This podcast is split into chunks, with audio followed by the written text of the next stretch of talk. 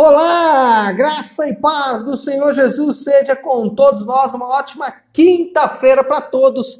Quinta-feira, dia 3 de dezembro de 2020. Bom, nessa quinta-feira, dando sequência aí à nossa maratona bíblica, e nesses dias estamos falando dos inícios. Então, estamos lendo Gênesis, depois vamos ler Atos, que é a narrativa do início do povo de Deus. E hoje vou ler quatro capítulos: Gênesis do 26 até o 30 e vamos falar da família, ou seja, o início dessa família é, chamada família de Deus. Nós já tivemos ali a história de Abraão, é, depois a história de Isaac e entramos já na história de Jacó e também uma parte da história do Esaú. A Bíblia vai se concentrar é, no Jacó, porque o Jacó de fato é o que vai é, ser o escolhido de Deus para perpetuar a, a família, né, ou para perpetuar o povo que vai depois trazer à luz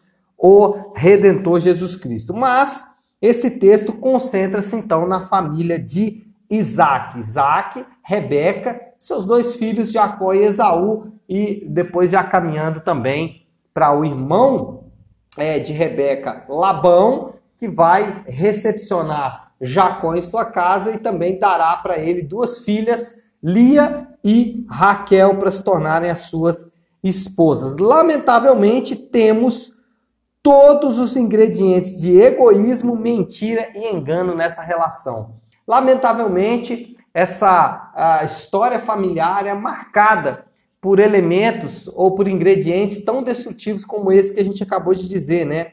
Elementos como egoísmo, né, é, elementos como mentira, como engano, estão lamentavelmente envolvidos nessa relação. E aí não é muito diferente das nossas relações familiares, não é muito diferente das nossas relações é, ainda nos dias de hoje, né?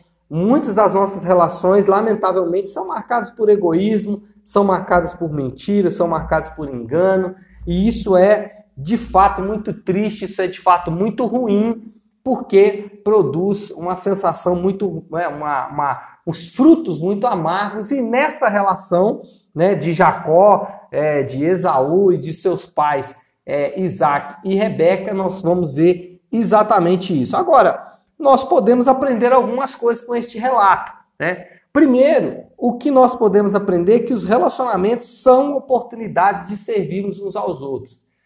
Desde o início, nessa relação entre Jacó e Esaú, ela foi marcadamente egoísta. Desde o início, não havia um desejo sincero de servir uns aos outros nessa relação. Né? Um irmão chega cansado da caçada, o outro, em vez de servi-lo com a refeição, ele quer simplesmente é o, a primogenitura, é, o outro sai para uma caçada para levar comida para o pai, simplesmente porque sabia que o pai o abençoaria. A mãe é, faz todo um estratagema é, egoísta, mentiroso, enganoso, para poder passar a bênção para o filho que ela gostava mais, que era Jacó. Ou seja, a relação marcadamente egoísta e isso para os relacionamentos são extremamente destrutivos. Por isso que Jesus sempre instruiu tanto seus apóstolos, discípulos e a sua igreja a, a, a conduzir os seus relacionamentos, a, a, a levar os seus relacionamentos na base do serviço, né? um servindo ao outro, um trabalhando em favor do outro. E se fizermos isso, nós de fato vamos entender o que é relacionamento. Então, a primeira coisa que entendemos aqui é que os relacionamentos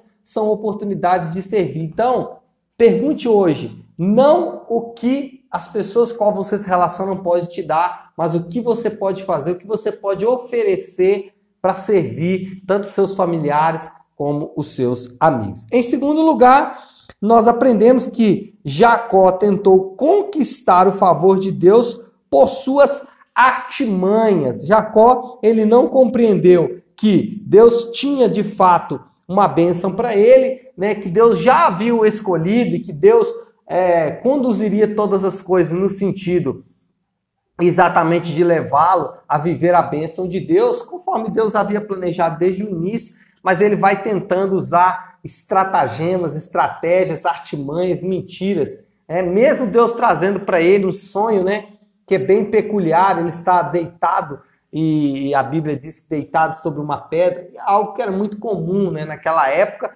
é, dormir no chão e dormir sobre é, estruturas duras, né? Ah, mas enfim, ele tem um sonho com uma escadaria e não uma escada como a gente tem no, nos desenhos de hoje, mas mais parecido com aqueles zigurates babilônicos.